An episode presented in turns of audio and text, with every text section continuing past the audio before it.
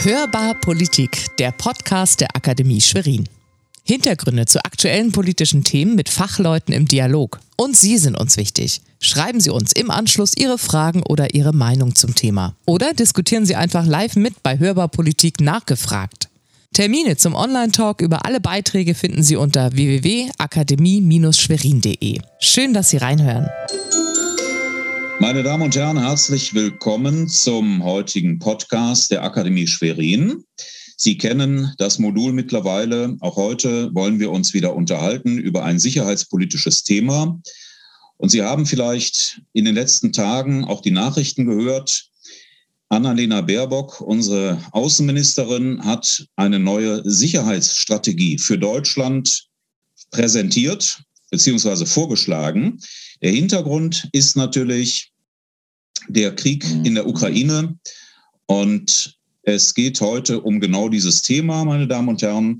Und dazu haben wir wieder unsere bekannten Experten eingeladen. Zum einen Ricarda Steinbach. Ricarda, schön, dass du dabei bist. Und Dr. Mike Nowak. Lieber Mike, auch dir einen schönen Dank, dass du dabei bist. Meine Wenigkeit, Kinan Jäger. Und ich habe heute hier die Aufgabe zu moderieren und das möchte ich auch gerne tun. Zunächst einmal der Hinweis, die neue Sicherheitsstrategie Annalena Baerbock vom Kern her beinhaltet sie ein Abrücken von der ausschließlich wertebasierten Sicherheitspolitik hin zu einer kombinierten Außen- und Sicherheitspolitik, die einerseits wohl weiterhin auf Werten basieren soll, aber eben auch Interessen mit einbinden soll. Und der Begriff Interessen, deutsche Interessen, der ist natürlich etwas ähm, sensibel zu behandeln aufgrund unserer Geschichte. Und wir erinnern uns, dass bereits ein Bundespräsident im Jahre 2010, nämlich Horst Köhler, von dem Begriff deutsche Interessen im Ausland gesprochen hat und äh, deswegen tatsächlich am Ende zurückgetreten ist, weil dieses Thema sehr, sehr kritisch aufgenommen worden ist. Insofern also ein doch gewagter Schritt aus dem Auswärtigen Amt. Und es geht im Kern, meine Damen und Herren, um wesentliche Punkte, nämlich zum einen die Frage, wie wehrhaft soll sich Deutschland in Zukunft geben? Es geht um die Frage, soll Deutschland mehr Verantwortung innerhalb des Nordatlantischen Bündnisses einnehmen. Wie soll diese Verantwortung aussehen? Es geht um mögliche neue Richtlinien für Rüstungsexporte und mehr Investitionen in die europäische Rüstungsindustrie. Es geht auch um ein bisher doch ein Tabu, wie man sagen kann, nämlich die Frage, ob Deutschland beziehungsweise Europa eine nukleare Abschreckung stärker vorantreiben soll mit Einbindung Deutschlands. Und es geht auch um die Frage einer neuen China-Strategie. Die Frage ist, wie gehen wir in Zukunft mit China um, vor allen Dingen, wenn unsere Handelswege dadurch möglicherweise abgeschnitten werden beziehungsweise beeinträchtigt werden. Und äh, das sind alles Punkte, die sind in dem Zusammenhang zu erwähnen. Ich darf an dieser Stelle unsere Experten mit einbinden. Meine Frage ist zunächst mal ganz simpel. Welche Interessen haben wir eigentlich, Deutschland? Was sind wir? Welche Rolle nehmen wir ein? Und wo liegen tatsächlich unsere Interessen? Und jetzt vielleicht auch mal vor dem Hintergrund der aktuellen Auseinandersetzung in der Ukraine. Worauf müssen wir da Wert legen? Ricarda, was, ähm, was möchtest du da äh, erwähnen? Was ist, glaube ich, wichtig in dem Zusammenhang? Interessen, Kindern sind ja Bedürfnisse eines Staates. Und ähm, ich nehme immer gern diesen Dreiklang äh, politisch, wirtschaftlich und militärisch. Für mich bleibt politisch eine klare Politik der Zurückhalten, der Zurückhaltung angesagt. Auch wenn du natürlich sagst, wertebasiert ist nicht. Ich glaube dennoch, dass es Deutschland gut zu Gesicht steht, politisch die Diplomatie und Zurückhaltung an den Tag zu legen. Wirtschaftlich heißt äh, meine, Strat meine Strategie oder Interessenempfehlung sozusagen für Deutschland, äh, Deutschland nach vorn und ruhig auch in den, in den Globus und den globalen Ansatz. Denn Deutschland als Exportnation mit weltweitem Handel, als großer Standort für Reedereien, also für Schifffahrt, ähm, da sehe ich schon, dass natürlich Deutschland wirtschaftlich einen großen Fokus auf die Verteidigung der Handelswege oder auf die Sicherung der Handelswege legen soll. Militärisch ist für mich ein wichtiger Punkt, dass Verteidigung darauf ausgerichtet sein sollte, zum einen natürlich ganz klar eine Landes- und Bündnisverteidigung auch zu forcieren.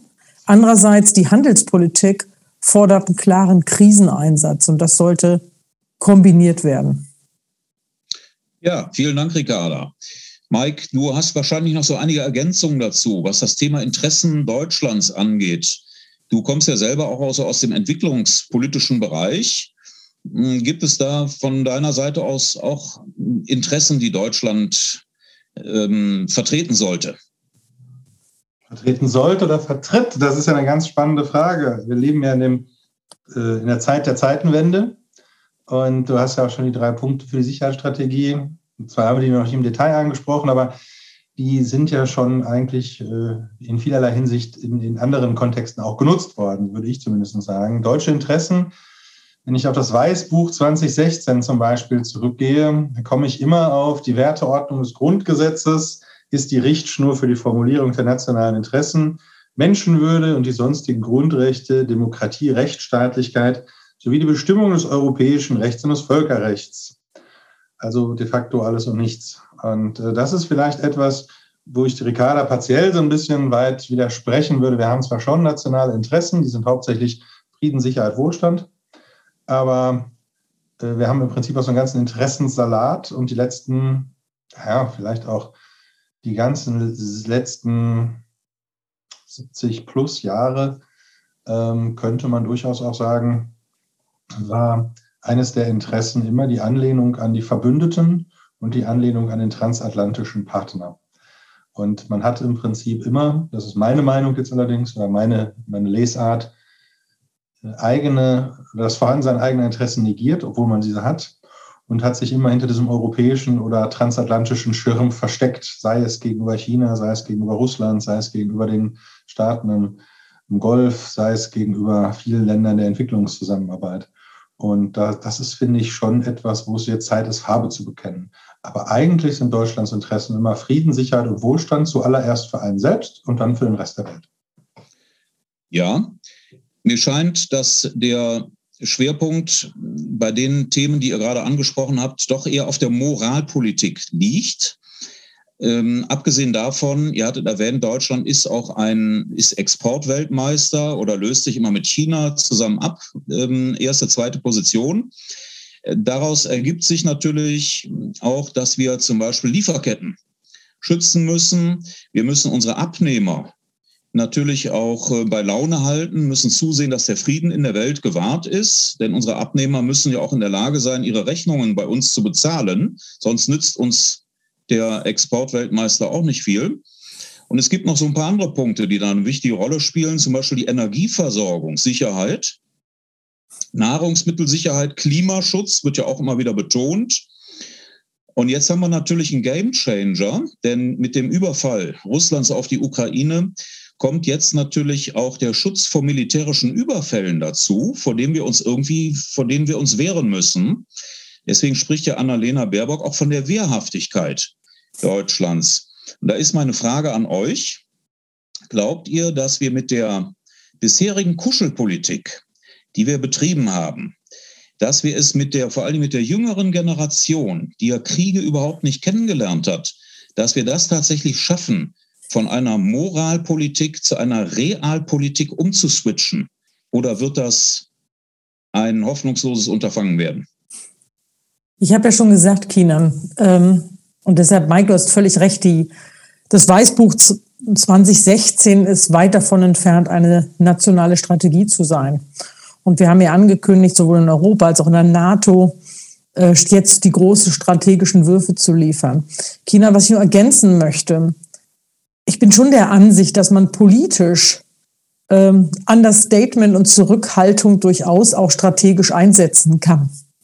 Und andererseits ähm, ist es für mich wichtig, du hast äh, Themen angesprochen, die alle durchaus sehr wirtschaftlich sind, wie Energiesicherheit, Klimaschutz etc., Lieferketten. Ähm, das sind tatsächlich Punkte, die man klar verteidigen muss. Und klare Verteidigung bedeutet, dass ich auch Waffen einsetzen muss. Dennoch, China, bin ich äh, in der Skepsis auch dabei, dass ich äh, eine wehrhafte eine wehrhafte Gesellschaft in, unserer, in, unsere, in unserem Staat nicht sehe. Ähm, die Wehrhaftigkeit in, in Europa nimmt ab. Ähm, natürlich ist es so, wenn jetzt äh, wieder ein Krieg in Europa geführt wird, dann gehen wahrscheinlich auch wieder viel mehr Leute in die Bundeswehr. Andererseits ist es so, dass man sagen muss, die Motivation in die Streitkräfte zu gehen, ist rückläufig. Und ähm, für mich ist natürlich auch der Punkt, und Mike, da stimme ich dir zu. Wir haben schon immer das Interesse gehabt, unseren Wohlstand nach vorne zu treiben. Durchaus. Mike, du hast ja äh, auch viel mit jungen Leuten zu tun im Zusammenhang mit deiner beruflichen Tätigkeit. Glaubst du, dass wir mit dieser Generation, die da jetzt heranwächst, tatsächlich diesen Schwenk vollziehen können? Oder ähm, wie würdest du das einschätzen? ich sehe das als völlig irrelevant an. Ähm, ich sehe eigentlich keine Zukunft mehr von Every Man a Rifleman oder Every Woman a Riflewoman. Also diese Situation, dass wir die junge Generation brauchen würden, also ich denke schon, dass es äh, diese Vereinheitlichungen eher schädlich sind für den Diskurs als nützlich. Denn ähm, wir haben ja Fridays for Future, wir haben eine relativ große äh, ein großes Interesse beim Klimathema, also bei der Frage der Sicherheit unserer Lebensgrundlagen, der Schutz unserer Umwelt und Ressourcen. Das ist schon ein ziemlich großes Thema bei vielen jungen Menschen in Schulen, Universitäten, äh, Freiwilligendiensten etc. pp. Aber man darf ja auch eins immer nicht vergessen, ähm, wir, wir generalisieren immer sehr, sehr stark. Und ich finde, zu dem Thema der Sicherheitsstrategie ist Generalisieren völlig falsch, denn äh, eine Wehrpflicht würde absolut nichts bringen in der jetzigen Situation. Es würde Jahre dauern, bis man die Strukturen, die man, vor drei, also die man im Laufe der letzten Jahre durch die Aussetzung zerstört hat, wieder aufbaut.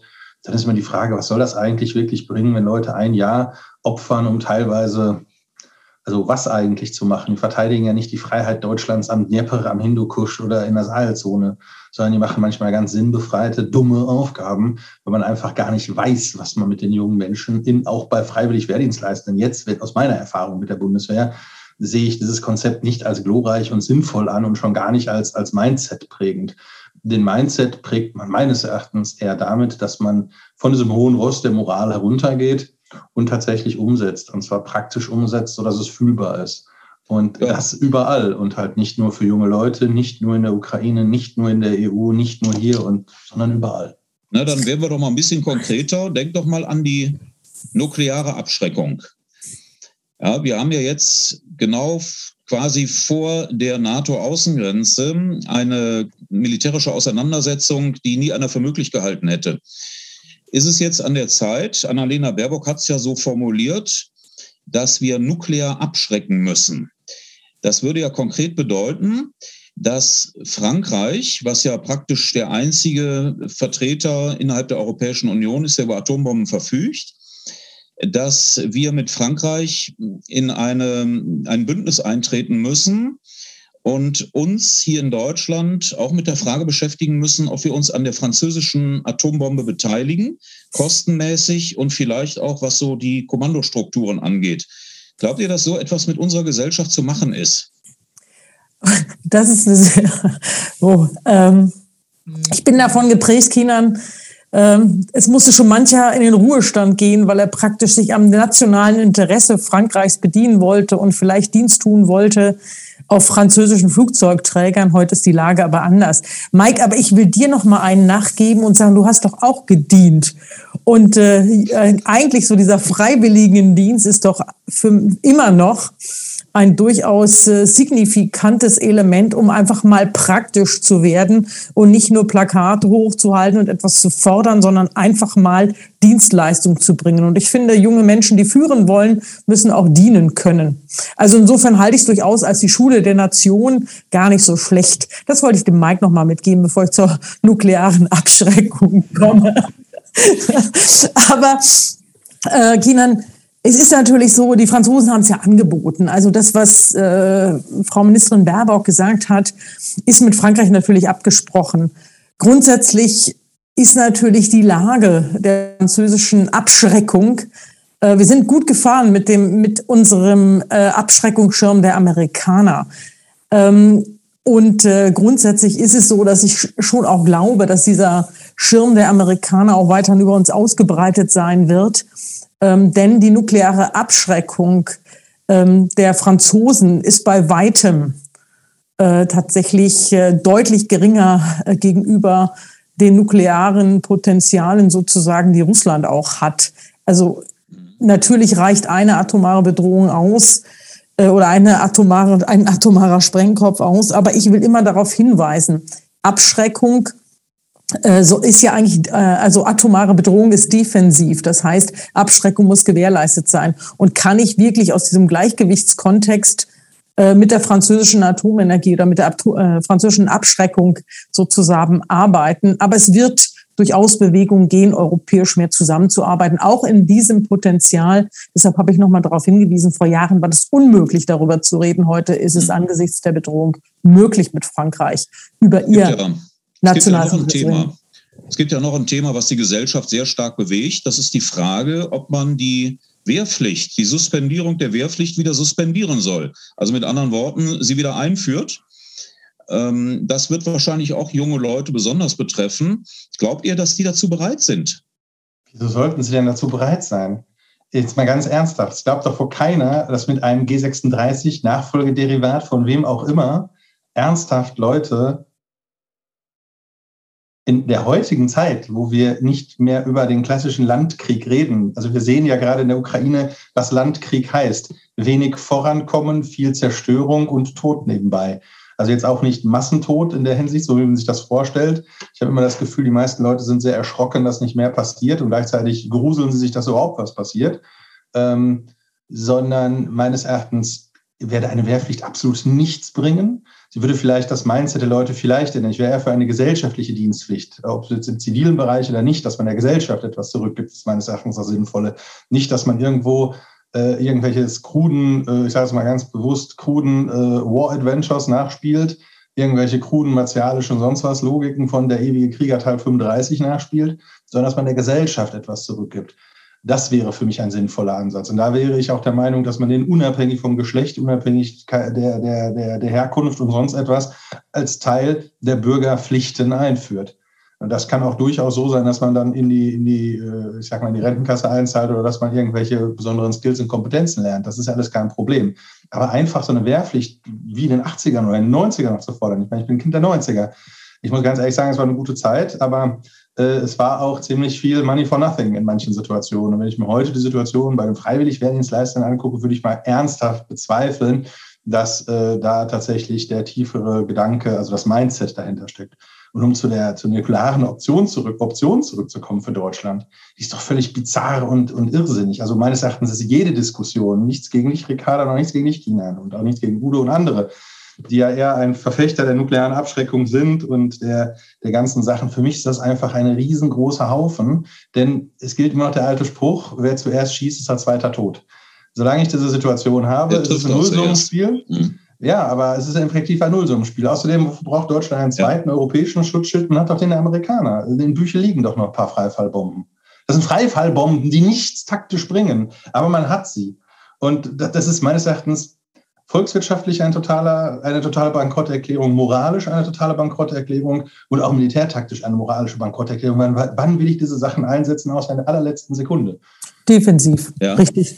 Rein defensiv. Praktisch also, um ab, ja. hm. ich, pick, ich pick mir jetzt noch mal ein äh, spezielles Thema heraus, was im Moment ja ganz aktuell ist, nämlich die Frage der Energieversorgungssicherheit. Wir haben ja alle festgestellt, dass wir doch etwas zu sehr auf Russland gesetzt haben in der letzten Zeit Und ähm, mich würde mal eure Meinung dazu interessieren. Äh, stimmt ihr überein, wenn ich sage, die Regierung Merkel, die hat doch eigentlich in dieser Frage die Situation völlig falsch eingeschätzt. Ich habe immer den Eindruck, dass das ähm, weitestgehend tabuisiert wird in Talkshows und so weiter. Aber da sind doch eklatante Fehler passiert. Man hätte doch nie alle Eier in einen einzigen Korb legen dürfen, was die Energieversorgungssicherheit angeht. Würdet ihr mir da zustimmen? Sind da Fehler passiert? Sind die vielleicht sogar gewollt gewesen? Ich bin, also ich stehe da so als Sicherheitspolitik-Experte so ein bisschen fraglos davor, wenn ich sehe, was sich heute da für Konsequenzen daraus ergeben. Interessant, Kina. Der Punkt ist nur, wir haben uns jetzt nach Katar gewendet. Ähm, Katar, ihr erinnert euch, wie umstritten sozusagen äh, eigentlich die zukünftige Fußballnation Katar praktisch angeschaut ist. Wir haben auch in Katar keine lupenreine Demokratie, mit der wir, wo wir uns abhängig machen äh, von der Energie sozusagen. Wir haben ja reden ja über die Energiewende wir haben eine Mischkalkulation in der Energiesicherheit. Ähm, ja, wir haben europäisch gehandelt. Wir haben äh, so gehandelt, dass man sagen muss, äh, nach Bürgerwillen, also der Atomausstieg, Bürgerwille. Für uns ist Atomenergie kein Punkt gewesen, den man vor der Bevölkerung hätte halten können, nach Mehrheitsprinzip. Ähm, also insofern ja, China und ich bin auch da, wo ich sage, es ist immer schön, wenn man es verteilen kann. Wir haben aber schon einen Energiemix. Und andererseits ist es natürlich so, dass man sagen muss, wir haben europäisch gehandelt und nach Mehrheitsprinzip. Ja, man kann natürlich auch sagen, nachher ist man immer schlauer, das ist schon richtig. Aber äh, Mike, ich weiß nicht, ob du Bildzeitungsleser bist. Ich habe da heute tatsächlich mal reingeguckt und da sah ich ein, ein Foto von äh, unserem Wirtschaftsminister Habeck, Vizekanzler, der da einen Bückling machte vor dem Herrscher von Katar. Und das sah so ein bisschen anbiedernd aus. Da äh, stand dann irgendwie drunter, hm, ist, uns, ist es uns jetzt einfacher, äh, mit Autokraten äh, praktisch anzubiedern, als ähm, die Atomkraftwerke in der Laufzeit noch ein bisschen zu verlängern. Ist das der richtige Weg? dass man sich jetzt mit Autokraten sozusagen nochmal ins Bett legt, nur um Energie weiterhin zu beziehen? Oder sind wir da auf einem völlig falschen Wege? Ja, wo soll ich denn die Energie sonst herkriegen? Also äh, ich erinnere mich düster daran, ich mache jetzt seit ungefähr 15 Jahren Seminare im entwicklungspolitischen Bereich zum Thema Klima, Umwelt, Energie. Ganz am Anfang haben wir mal angefangen, nur Klima und Umwelt zu machen und haben wir irgendwann festgestellt, Energie ist der Elefant im Raum, und dem keiner redet. Ähm, spätestens 2015, das ist schon ein bisschen her, sieben Jahre, Gipfel in Elmau, Angela Merkel, Dekarbonisierung der Wirtschaft.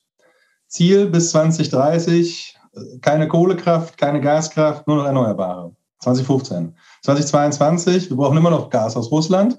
Wenn nicht Gas aus Russland, dann irgendwas aus Katar. Und der grüne Wasserstoff, der angeblich in der Ukraine auf Bäumen wächst, ja, den gibt es auch noch nicht. Ähm, man stellt also eigentlich fest, diese ganze Energiediskussion der letzten, ja, können auch sagen, der letzten 15 Jahre, seit ich in diesem Bereich drin bin, es bleibt ein Pech und Pannen. Man erinnere sich vielleicht noch an diese ganz große Diskussion RWE, früher die marktbeherrschenden Akteure, die großen Versorger, dann Bundesnetzagentur, Liberalisierung des Marktes, Strombörse, Gasbörse, Energiebörsen. Alles irgendwie keine Erfolgsmodelle, weil der Markt das nicht richten kann und weil wir in Deutschland energiehungrig sind, wir in Europa übrigens auch, alle durch unser Stromnetz, was wir in Europa vernetzt haben. Also eigentlich können wir gar keine nationalen Lösungen haben, sondern müssen im Prinzip immer europäische haben. Das klingt aber immer sehr schlecht, weil das kann man dem Wähler nicht so einfach oder der Wählerin nicht so einfach erklären, dass man zwar selbst das Atomkraftwerk abschaltet, aber dann nimmt man es aus Tihange, das ist hier in Belgien, von Bonn quasi ums Eck ähm, wenn der Fallout kommt, ist hier auch halt auch alles äh, durch. Also ne, das ist ein europäisches Problem. Cattenom in Frankreich sind noch meistens grenznah. Tschechien gibt es auch noch ein paar Meiler. Liefern alle Strom für Deutschland. Ist auch ganz gut. Wir können ja den Atomausstieg machen. Die anderen Europäer, ja, sind halt souveräne Staaten, ne, müssen die entscheiden. Wir waschen, das ist dieser moralische Aspekt, wir waschen unsere Hände in Unschuld. Und das ist natürlich jetzt in dieser Situation auch einer Sicherheitsstrategie völlig fatal. Wenn ich immer nur den billigsten Preis nehme, den kriege ich halt von Autokraten. Den kriege ich halt aus den Golfstaaten. Ich kann auch Fracking aus den USA nehmen. Ich meine, Brunsbüttel, das LNG-Terminal soll dieses Jahr hochgezogen werden. Geschätzter Preis 1,8 Milliarden, Peanuts. Hat man vorher jahrelang erfolgreich bekämpft, weil Russland hat ja das Gas immer geliefert, auch zu Sowjetzeiten, auch in kältesten Wintern. Jetzt, hm, full, full Stop, zurück, nehmen wir woanders her. Ja, Weil, letztlich ähm, muss, muss die Politik natürlich darauf die Interessen der Wirtschaft eingehen. Nö, und die wollen muss sie nicht. Die Politik billig. muss sagen, was die Politik für diese Gesellschaft braucht. Die muss nicht der Wirtschaft hinterherrennen, sondern die muss der Wirtschaft sagen, was die Wirtschaft darf und was sie nicht darf. Das ist mein Verständnis. Ich kann natürlich auch immer der Wirtschaft hinterherrennen und sagen, ich mache das, was für euch am besten ist, weil dann profitiere ich auch davon. Mike, mach mir die Wirtschaft nicht Kinder nicht machen. Mike macht die Wirtschaft und die Militär, Mike die Grundsäulen, die Grundpfeiler sozusagen der Unterstützung von Politik. Politik muss ja irgendwie, Politikgeschenke müssen bezahlt werden, Mike. Und unsere Demokratie muss verteidigt werden. Aber Mike, ja, ich bin, ich bin bei dir. Kinder, das wollte ich nur noch mal ergänzen. Ein kurzer Einwand. Sorry, dass ich dir ins Wort gefallen bin. Der Punkt ist einfach der, dass ich genau bei Mike bin, da widersprechen wir uns nicht. Äh, Politik muss tatsächlich strategische Vorgaben machen. Und die müssen nicht nur kurzfristig gedacht sein, also auf Wahlperioden, sondern auch langfristig gedacht sein. Und da hat man viele Argumente. Und andererseits, und das erwarte ich eigentlich von einer sinnvollen Strategie, die glaubwürdig umgesetzt wird, dass dann verschiedene Bevölkerungsgruppen in einen dialogischen Prozess gehen, so wie es in den Vereinigten Staaten auch ist und dann praktisch daraus strategische Leitlinien abbilden, die dann umgesetzt werden können. Ja, da wollte ich dich auch nochmal gerade darauf ansprechen, Ricarda. Die Vereinigten Staaten von Amerika. Wenn in zweieinhalb Jahren in Washington ein Amtswechsel vollzogen werden sollte, also der Joe Biden, der ist ja auch ein bisschen wackelig da im Amt. Das heißt doch im Klartext, wir haben eigentlich jetzt hier in Europa nur noch zweieinhalb Jahre Zeit, um uns auf den Worst Case vorzubereiten. Der Worst Case ist vielleicht gar nicht, wenn auf einmal Putin an den Außengrenzen der NATO steht, sondern wenn in Washington auf einmal ein Präsident an die Macht kommt, der noch schlimmer als Trump sozusagen gegen Europa eingestellt ist, dann bricht uns doch hier alles zusammen.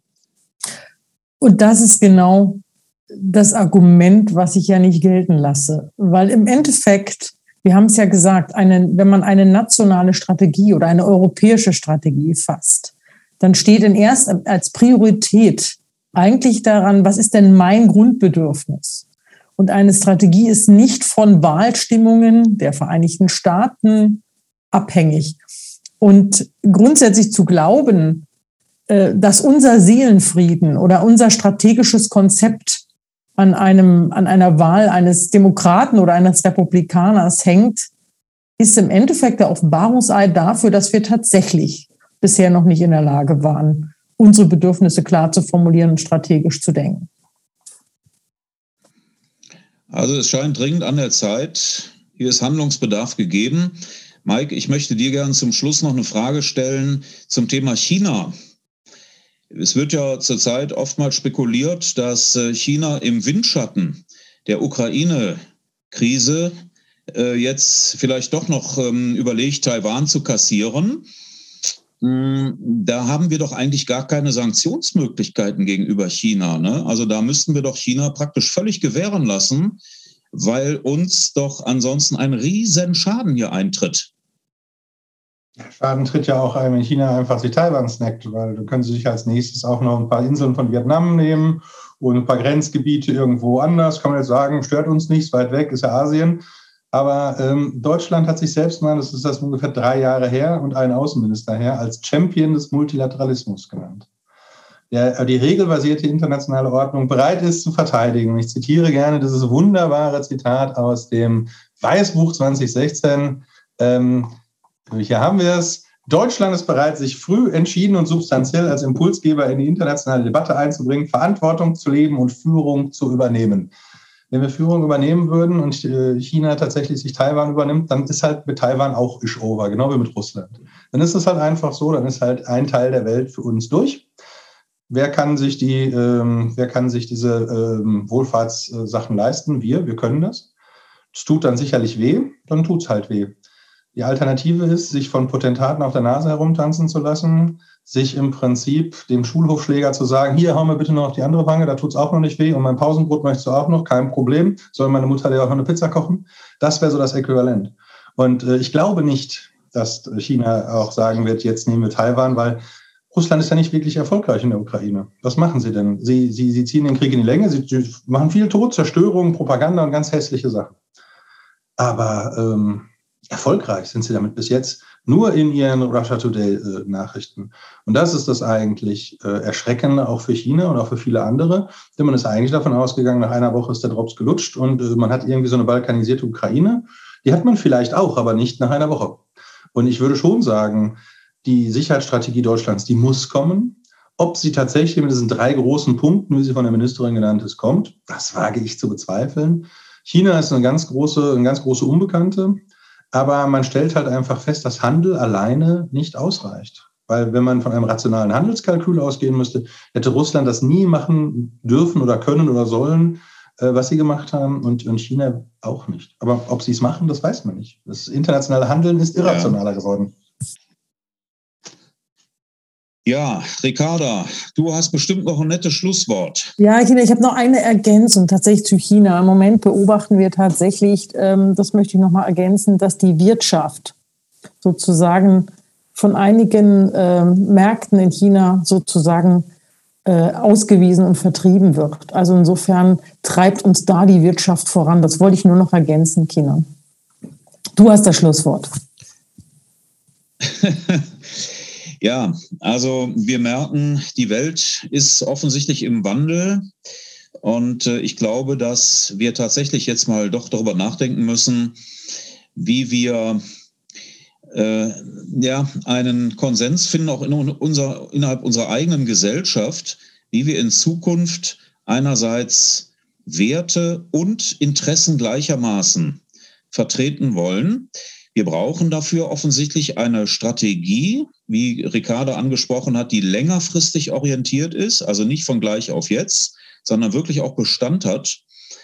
Und die Ereignisse, die im Moment in unserer östlichen Nachbarschaft vor sich gehen, die haben uns natürlich alle absolut schockiert und uns auch die Notwendigkeit vor Augen geführt, dass es dringend an der Zeit ist, über eine Strategie nachzudenken. Meine Damen und Herren, ich darf mich ganz herzlich bedanken dafür, dass Sie hier dabei gewesen sind. Ich glaube, wir haben jetzt eine ganze Menge Themen angeschnitten, die für eine Diskussion sicherlich sehr viel Stoff geben. Und ich darf Sie bitten, sich gerne mit einzuklinken bei dem Modul Nachgefragt, wo Sie ja dann auch wieder die Möglichkeit haben, sich mit einzubringen. Und nachgefragt wird diesmal stattfinden am 27. April um 18.30 Uhr. Ich darf mich ganz herzlich nochmal bedanken bei Ihnen und auch bei unseren Diskutanten, Frau Steinbach, Ricarda und auch bei dir, Mike. Vielen Dank fürs Dabeisein. Alles Gute und wir wollen mal hoffen, dass äh, die Auseinandersetzung möglichst bald zu einem friedlichen Ende kommt. Danke dir. Danke dir. Das war's bei Hörbar Politik. Sie wollen mitdiskutieren? Schauen Sie rein unter www.akademie-schwerin.de für den nächsten Termin von Hörbar Politik nachgefragt, unserem Online-Talk zum Thema. Oder schreiben Sie uns Ihre Fragen an die Runde des heutigen Beitrags, zum Beispiel per Mail unter sekretariat.akademie-schwerin.de. Bis zum nächsten Mal. Bleiben Sie uns gewogen, Ihr Team von Hörbar Politik.